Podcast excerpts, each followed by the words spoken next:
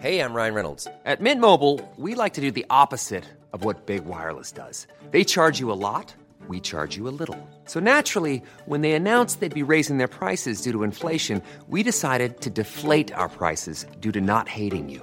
That's right. We're cutting the price of Mint Unlimited from $30 a month to just $15 a month. Give it a try at mintmobile.com slash switch. $45 upfront for three months plus taxes and fees. Promo rate for new customers for limited time. Unlimited more than 40 gigabytes per month. Slows. Full terms at mintmobile.com.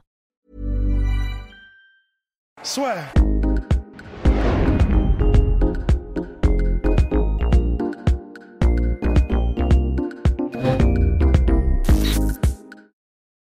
Bien, bonjour à toutes et à tous et bienvenue dans le podcast La Sueur. Flash preview, deuxième du nom, cher Rust. Miocic, Cormier, number 3. Bref, rappel des faits avant de, bah, de rentrer dans l'art de ces deux gars. Tout simplement, International Fight Week 2018, Stipe Miocic vient de battre Francis Ngannou pour une nouvelle défense de ceinture. Il a battu le record. Nous sommes en janvier quand il bat Francis Ngannou, 25 minutes face à Ngannou. Donc il se fait mettre KO au premier round par Daniel Cormier. Un an plus tard, Stipe Miocic prend sa revanche en mettant KO Daniel Cormier, cette fois-ci dans la peau du champion, au quatrième round. Et là, il se retrouve une troisième fois, toujours pour la ceinture, à nouveau propriété de Stipe Miocic, mais surtout, parce que là, il y, a quand même des enjeux au-delà de la ceinture, c'est l'ultime combat de Daniel Cormier, victoire ou défaite, il fait que de le dire. Là, c'est la der des der pour d'ici. Donc vraiment, il y a du suspense. C'est une carte qui est assez lourde quand même. Un pay-per-view, là, l'UFC, ils ils ont sorti l'artillerie lourde niveau com. Et donc, mon cher Rust, finalement, la question, avant de savoir qui va gagner, c'est surtout qui est véritablement Daniel Cormier? Parce que là, on est en train de nous le vendre comme potentiellement le plus grand heavyweight de tous les temps en cas de, victoire face à Stipe Miocic. Bah, c'est vrai que vu qu'on est un peu dans le cadre d'une flash preview, on peut en profiter pour faire un très très rapide retour sur effectivement qui est Daniel Cormier, parce que c'est vachement intéressant de voir la carrière qu'il a eue avant le MMA. faut vraiment savoir qu'on dit toujours que Daniel Cormier est un excellent lutteur. faut vraiment se dire, c'est pas juste un excellent lutteur, c'est un des meilleurs lutteurs américains de tous les temps. Ça se discute, mais en tout cas entre 2003 et 2008, c'est pas pour rien qu'il a été nommé capitaine de l'équipe des USA en 2008 aux Jeux Olympiques. C'était vraiment quelqu'un. qui était monstrueuse. Ah oui, qui était monstrueux, absolument monstrueuse. Donc, il faut vraiment se dire que Daniel Cormier, entre ces années-là, voilà, pendant cinq ans à peu près, entre 2003 et 2008, c'était un des meilleurs lutteurs américains, euh, top 3 absolument sûr et certain, de tout le pays. Et c'est vous dire, quand on connaît le programme qu'ils ont universitaire, quand on connaît la, la, profondeur euh, du, du, entre guillemets, du banc des lutteurs aux États-Unis. Et donc voilà, en 2004, il a eu la quatrième place aux Jeux Olympiques, euh, je sais plus, à Athènes, voilà. Euh, et en 2008, euh, il était donc censé reprendre, comment dire, ça, ça, comment dire, la place de capitaine de l'équipe des USA. C'est simplement qu'à ce moment-là, il a eu un weight cut euh, qui était beaucoup trop difficile. Donc, euh, il devait couper du poids pour être, il me semble, à 96 kilos. Et ça a été tellement, tellement traumatisant pour son corps et en particulier pour son foie qu'en fait, le foie de Daniel Cormier a lâché. Il l'a complètement lâché. Il, lâche, il a, il a le, le foie shutdown et ça l'a obligé d'abandonner la compétition, les Jeux Olympiques en 2008. Et Daniel Cormier disait ça a été un des moments les plus difficiles de ma vie. Alors évidemment, il y a d'autres moments qui ont été beaucoup plus difficiles. On, voilà, enfin, on va pas rappeler, mais on sait que sa fille a été décédée dans un accident de voiture, etc. Mais il dit voilà, sportivement, c'était un des trucs les plus difficiles. Et d'ailleurs, euh, après cette désillusion des Jeux Olympiques en 2008 en lutte freestyle, il est, passé au MMA en fait. Il est passé au MMA, il a directement commencé à s'entraîner à la team AKA, donc avec Javier Mendez, Ken Velasquez, Luc Rockhold, etc. Et euh, donc en 2008, quatre ans plus tard, en 2012, il est déjà donc ce, son premier combat, il l'a fait au Strike Force. Il a fait quasiment tous ses premiers combats au Strike Force, qui est quand même assez impressionnant parce que c'est une des c'était une des meilleures organisations à l'époque. Euh, en 2012, il est champion du Strike Force à, après euh, 10 combats et 10 victoires, ouais. après être rentré enfin, dans vainqueur le... du Grand Prix. Euh, voilà, grand, bah, autant pour moi, vainqueur du Grand Prix qui était, euh, qui était censé être un, une espèce de méga tournoi où, euh, en gros, le, le Strike Force espérait une finale Overeem-Fedor. En fait, euh, Fedor a perdu au premier tour et Overeem a dit euh, Ouais, voilà, flemme. Et du coup, en fait, bah, Cormier est arrivé en remplacement et finalement, il a gagné le tournoi, mais qui n'était pas un petit tournoi parce que, par exemple, en finale, il a battu Josh Barnett, qui était un des meilleurs combattants hors UFC en heavyweight que tu, qu'on, qu'on pouvait trouver. Et euh, ensuite, il est allé à l'UFC. Euh, il est devenu champion en, comment dire, en light heavyweight et en heavyweight. Alors, il est descendu à partir des poids lourds. Il est descendu en light heavyweight parce que son ami Ken Velasquez était champion à l'époque. il, a, il a combattu John Jones deux fois, il a perdu deux fois, mais parce que John Jones a eu des petits soucis, il a pu devenir champion des light heavyweight entre temps. il est devenu, donc je ne sais plus à quelle année, il est devenu aussi champion en montant en heavyweight quand Kane était parti en battant Stipe Miocic pour devenir en 2018. En 2018, et donc à ce moment-là, il est devenu détenteur de deux ceintures simultanées en light heavyweight et en heavyweight. Et, euh, et, voilà, et on en est là. Donc euh, c'est quelqu'un qui a battu absolument tout le monde à part John Jones, puisque donc Stipe Miocic, il l'a battu, mais il a aussi été battu sur le dernier combat. Et, euh, et donc voilà, donc c'est quelqu'un qui, entre guillemets, à part John Jones, il ne connaît que la victoire. c'est quelqu'un qui est un habitué des performances extrême. Et vraiment, voilà, on, le redit une dernière fois, en lutte, c'est un des meilleurs lutteurs américains en poids lourd de tous les temps.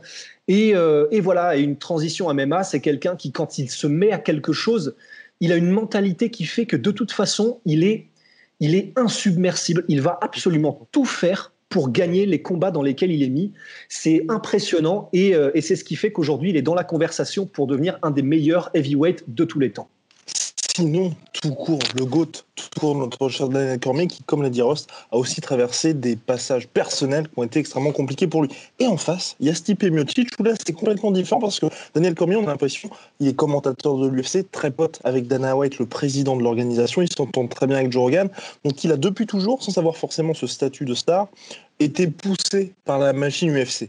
De l'autre côté, on a Stipe Miocic, qui lui a réussi des accomplissements absolument fous, qui a le record de défense de ceinture UFC, qui est maintenant deux fois champion heavyweight de l'organisation, mais pourtant qui reste extrêmement sous-coté. Alors que Rust, il a un bagage de lutteur, il a aussi une boxe qui est absolument dévastatrice. Donc sur le papier, et puis aussi, il a ce côté terreur de l'Est qui a réussi à à séduire un nombre, de, spectateurs extrêmement impressionnant. Mais sauf qu'avec lui, bah, et, et, puis surtout, il a un sens de l'humour absolument légendaire. Mais pourtant, mais pourtant, avec lui, on a l'impression que le combo, la mayonnaise, ne prend pas du tout. Ouais, et c'est assez étrange. On pourrait presque y dédier un podcast parce que c'est vraiment un cas d'école. Mais en tout cas, ouais. Alors c'est vrai que quand on dit euh, il a ce côté euh, euh, terreur de l'Est, alors il faut savoir que du coup ses parents étaient croates. lui, il est américain. ses parents étaient immigrés de Croatie. Il y retourne d'ailleurs de temps en temps. En fait, alors lui-même ne parle pas le croate, mais il y retourne pour renouer un peu avec les racines. On l'a vu par exemple s'entraîner à Zagreb avec Mirko Krokop Filipovic, la légende. Euh, c'est donc quelqu'un qui, euh, il est à Cleveland. Il a, il a été à, ah, zut, Cleveland, Ohio. Cleveland, Ohio. il, a été à, ouais, Ohio il a été à, Cleveland toute sa vie. Alors c'est vraiment, voilà, c'est c'est l'archétype du besogneux en fait. Stipe Miocic, le mec est pompier, le mec a grindé toute sa vie, fils d'immigré, donc il a le fameux immigrant mentality. C'est quelqu'un. alors il a été, à partir de très très jeune, en fait, euh, dans sa vie, il a été poussé par sa maman à faire du sport. Et en fait, il avait de telles facultés athlétiques qu'il est devenu euh, un très très bon joueur de baseball et de football américain. Il a été à assez haut niveau dans les deux sports. Il a trouvé aussi la lutte, puisqu'il est devenu, euh, il, a été oui, il a été en division 1 NCAA en lutte, freestyle, il me semble. Donc c'est quand même un très très bon lutteur aussi. Il est aussi Golden Glove en boxe anglaise. Alors Golden Gloves, en fait, c'est euh, une compétition, c'est une des plus grosses compétitions amateurs, si ce n'est la plus grosse, aux États-Unis. Il est, Golden Glove de l'État de Cleveland et il a été jusqu'en quart de finale au niveau national sur, euh, donc sur le Golden Gloves. Donc c'est quelqu'un qui en plus en anglaise a un gros gros background. Euh, en anglaise amateur et il a donc trouvé le MMA à peu près au même, au même à la même année, vers les mêmes années que, Cormier, donc 2006, 2007, 2008. Enfin, Cormier 2008, mais lui, c'était petit à petit. Et, euh, voilà, bah, en fait, il est arrivé à l'UFC assez rapidement. Euh, il a battu à peu près tout le monde. La seule défaite qu'il n'a pas pu, euh, pour laquelle il n'a pas pu prendre sa revanche, c'est Stéphane Struve. Mais voilà, c'est qu'il était encore un peu, un peu, un peu, un peu jeune à l'époque entre guillemets en termes de MMA. autrement, il a, il a été battu par Junior dos Santos au terme d'une guerre sans nom pour un premier combat, mais il a, il a pris sa revanche en mettant euh, Junior Dos Santos KO et de façon très très claire ensuite. Il a été battu par Cormier, mais il l'a rebattu ensuite, on le sait, euh, par KO à son tour avec les énormes liver shots. Donc voilà, c'est quelqu'un qui aujourd'hui, euh, comment dire, il est cimenté comme peut-être le plus grand champion heavyweight de tous les temps à l'UFC. Alors voilà, tu l'as dit, Il, détient le record, donc trois défenses successives euh, de la ceinture en heavyweight. En fait, on a l'impression que c'est pas beaucoup, mais bon, bah, si c'est un record, c'est pas pour rien, c'est parce que c'est tellement, tellement difficile de, de, comment dire, de défendre sa ceinture plusieurs fois d'affilée en heavyweight, tellement c'est les blessures, tellement c'est ce sont des carrières qui sont éloignées dans le temps au niveau des combats, de la fréquence des combats. Enfin, c'est, extrêmement compliqué. Et en plus, on le répète, hein, voilà, enfin, en heavyweight, tout peut changer en un seul coup. C'est, c'est, c'est euh, la division dans laquelle il y a plus de finition, et, etc. Donc voilà, Stipe Miocic, il est extrêmement complet il est, euh, il est bon partout et, euh, difficile, comment dire, euh, difficile à mettre KO aussi. Il a un bon menton. Alors évidemment, il a été mis KO contre Cormier. C'était un KO en clinch et on l'a vu même contre Bigfoot Silva. Cormier en clinch, il est vraiment, vraiment terrifiant.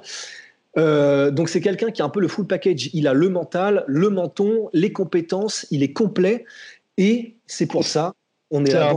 aussi. Dès qu'il blesse quelqu'un, dès qu'il blesse quelqu'un aussi, il a cette capacité à finir ouais, c'est vraiment un requin. C'est vraiment un finisseur dans l'âme, en fait. Donc, euh, c'est pour ça qu'on se retrouve aujourd'hui à parler avec vous de est-ce que on peut considérer que ce sont les deux plus grands heavyweights de tous les temps? Pas évident. Pas évident, mais je pense que hum, pour Daniel Cormier, honnêtement, je pense que c'est mort et que c'est vraiment la volonté de l'UFC de vendre Daniel Cormier comme le plus grand heavyweight de tous les temps. Je pense que tu vois, sur le papier, par rapport au mec qu'il a battu, un, ça ne le fait pas. Et deux, il n'y a pas non plus ce côté, euh, tu as passé l'essentiel de ton prime dans cette catégorie-là, tu pas non plus dominé, parce que il a été champion, mais il a été champion, il gagne le titre contre Miocic. Ensuite, il fait sa première défense contre Derek Lewis. On rappelle que la défense contre Derek Lewis, c'est Hiring for your small business? If you're not looking for professionals on LinkedIn, you're looking in the wrong place. That's like looking for your car keys in a fish tank. LinkedIn helps you hire professionals you can't find anywhere else, even those who aren't actively searching for a new job but might be open to the perfect role. In a given month, over 70% of LinkedIn users don't even visit other leading job sites. So start looking in the right place. With LinkedIn, you can hire professionals like a professional. Post your free job on linkedin.com slash people today. Parce qu'il était dans une situation où euh, l'UFC cherchait absolument un main event et donc du coup ils ont pris Derek Lewis. Qu'est-ce qui se passe mon cher Rust C'est limite, mais on se comprend. Cher Stipe Miocic, pour le coup, qui a clairement le CV et je pense que ça, tu vois, ça va vivre, bien vivre avec les années, dans le sens où il a tous les noms. Mais le seul problème, c'est que si vous regardez à chaque fois le contexte et les dates à partir desquelles il a battu ces mecs-là, c'était à chaque fois quand les gars étaient vraiment sur la phase descendante de leur carrière. Parce que quand on regarde, bah, quand il bat Junior Dos Santos, c'est plus le Junior Dos Santos de leur première guerre. Quand il bat Lister Overeem, c'est pas le Lister Overeem qui a fait son entrée à l'UFC. Fabricio Verdum, ok, il avait ce titre de champion, mais tu vois, c'était pas non plus euh, Prime Verdum, on va dire, niveau physique. André Arlovski, n'en parlons pas. Mark Hunt, Mark Hunt aussi, qui restait extrêmement dangereux, mais c'est vrai que c'était pas non plus le grand, grand Mark Hunt. Et donc, c'est ça. C'est autant de noms, autant de finishes. Mais le problème, c'est vrai que c'est une période où, on va dire, s'il y avait uniquement Stipe Miocic qui était en forme. Et quand il y a eu le combat contre Nganou, c'est là où pour moi il a vraiment validé le truc parce que tu avais cette nouvelle génération qui arrivait avec Francis et il a clairement mis un stop autoritaire à Francis Nganou qui arrivait en tant que challenger. Et depuis, voilà, il y a cette rivalité avec Daniel Cormier. Daniel Cormier qui a, plus de 40 piges quand même aujourd'hui. Donc, euh, c'est un peu, en fait, c'est un peu compliqué parce que tu es obligé d'expliquer et de justifier le truc. Et pour moi, en fait, quand tu as quelqu'un qui est considéré comme le GOAT, normalement, t'as pas besoin de l'expliquer. Tout le monde le sait, Michael Jordan, tout le monde le sait, Wayne Gretzky, tout le monde le sait, et même en MMA, John Jones et Georges Saint-Pierre, t'as pas besoin de tergiverser. T'as pas un GOAT clair et précis, mais quand quelqu'un dit JSP est le meilleur de tous les temps, John Jones est le meilleur de tous les temps pour moi, bon, il y a quelques mecs qui vont faire Ah, mais il a pas fait ci, il a pas fait ça mais hum, bon, tu pinailles juste. Là, tu as quand même de sérieux arguments pour dire, tout simplement, et là, je pense que Rust va aller vers là, passer Fedor. En fait, c'est vrai que c'est compliqué parce que d'un côté, en fait, euh, on a presque envie de se dire, en heavyweight, c'est compliqué de dire que quelqu'un est le GOAT parce que de toute façon, c'est une catégorie qui, par essence, est assez vieille. Euh, c'est vrai que c'est compliqué de durer dans cette catégorie, mais celui qui a le plus duré, dans sa, dans sa génération, c'était Fedor, en fait. Et En fait, je, vois, je, vois, je, vois, je vois venir bien sûr les, les, commentaires et avec lesquels on pourrait carrément être d'accord et discuter sur le fait que Fedor, évidemment, et évidemment, c'est le fameux, n'a jamais été à l'UFC, et c'est vrai, et c'est complètement vrai. Cela dit, il y a quand même un truc, euh, comment dire, qu'a qu eu Fedor, c'est que même s'il y a eu beaucoup de combats qui clairement c'était des combats euh, Achille Zavata euh, contre des mecs qui font 300 kilos, euh, des joueurs qui ont rien à foutre là, des Hongman Choi, des trucs comme ça. Dans le même temps, il y avait Crocop, il y avait Minotauro Noguera, il y avait Mark Hunt quand il était effectivement avec 10 ans de moins. Il y avait vraiment, et même à la limite, on pourrait dire, quand il a combattu Arlovski, c'était ouais, Arlovski, était, il sortait de l'UFC, mais il était encore vraiment frais et il était au top au niveau physique. Ouais. Donc en fait, on, on, en essayant d'être un peu d'être objectif, mais c'est vrai que c'est pas évident parce que oui, c'est à l'UFC. Disons, maintenant, si on devait faire un, un, un Fedor de son prime contre un Miocic de son prime, clairement, c'est pas évident. Si on devait faire un Fedor de son prime contre un Ken Velasquez de son prime, clairement, c'est pas évident. Et, l'argument est valable aussi pour Daniel Cormier. Donc, en termes de compétences, franchement, c'est pas évident du tout d'établir le fait que Fedor est le meilleur de tous les temps. Alors que je suis fan de Fedor, j'ai aucun problème à le dire. Néanmoins, c'est vrai qu'en termes d'accomplissement, en fait, c'est compliqué parce qu'on se dit, ben, tu l'as dit en fait. Pour Miocic, quand il a battu tous ces noms-là, il y avait un petit côté. Euh, les gens, les gars étaient déjà sur la, sur la pente descendante.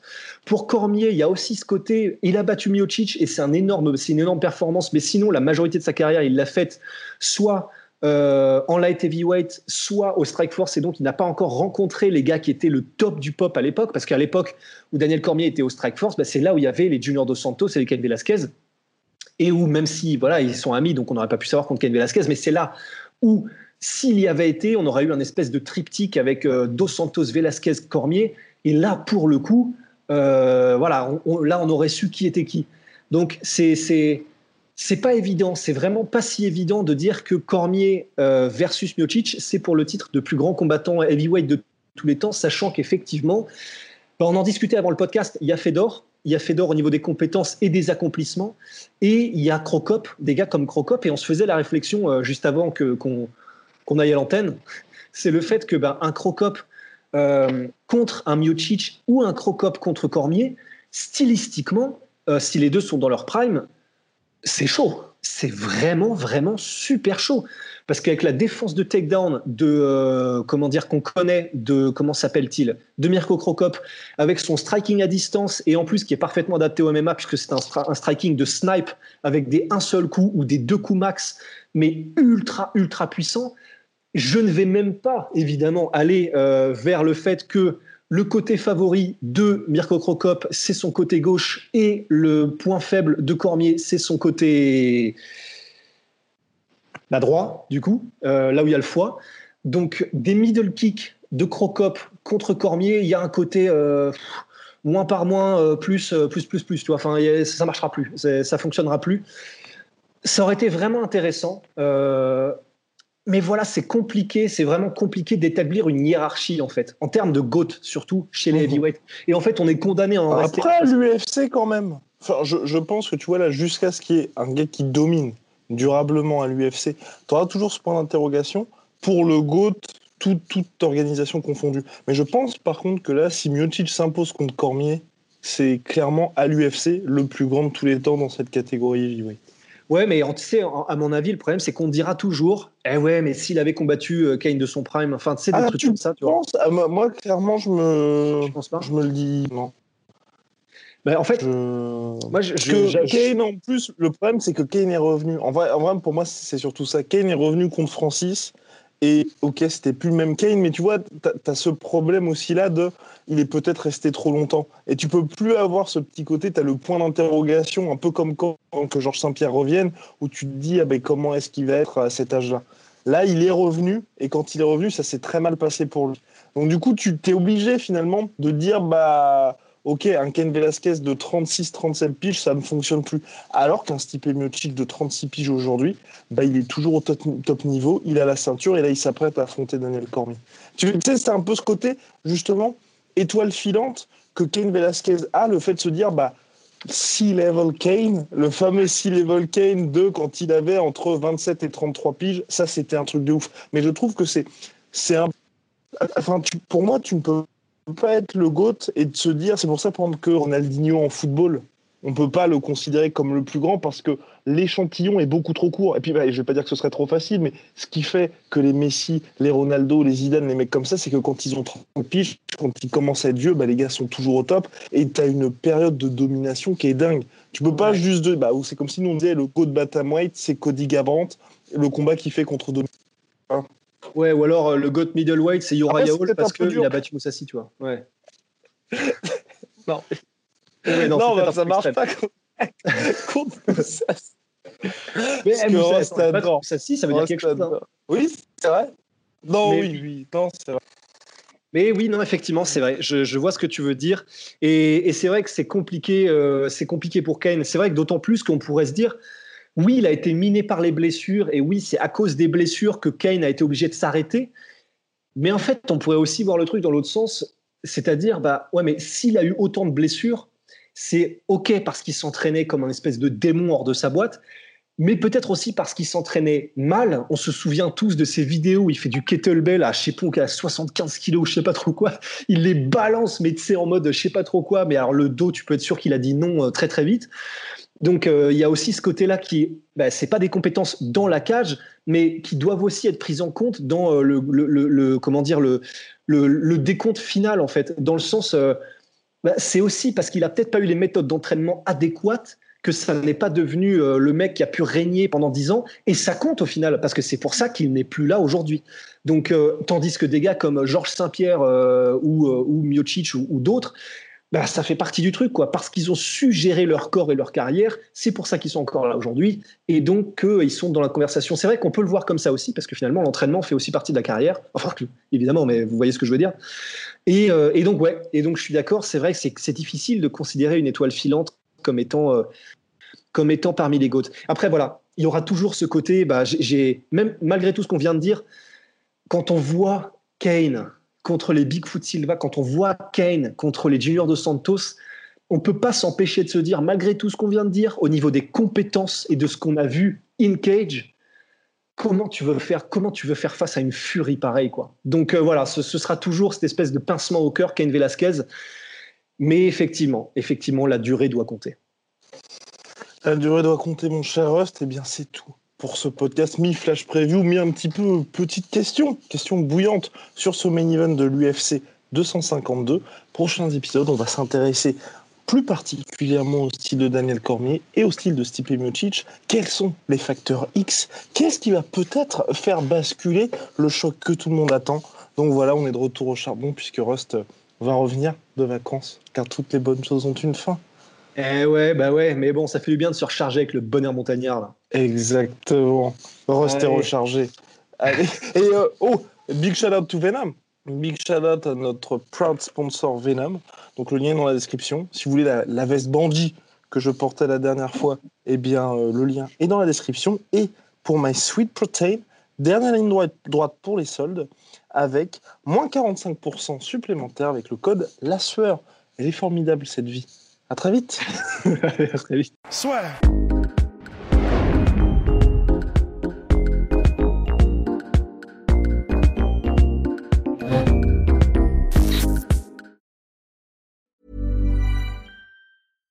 When you make decisions for your company, you look for the no-brainers. And if you have a lot of mailing to do, stamps.com is the ultimate no-brainer. It streamlines your processes to make your business more efficient, which makes you less busy.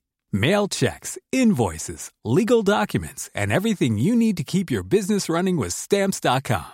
Seamlessly connect with every major marketplace and shopping cart. Schedule package pickups and see your cheapest and fastest shipping options from different carriers. With rates up to 89% off USPS and UPS rates. And with the Stamps.com mobile app you can take care of mailing and shipping wherever you are. Make the same no-brainer decision as over 1 million other businesses with stamps.com. Sign up with code program for a 4-week trial plus free postage and a free digital scale. No long-term commitments or contracts. That's stamps.com.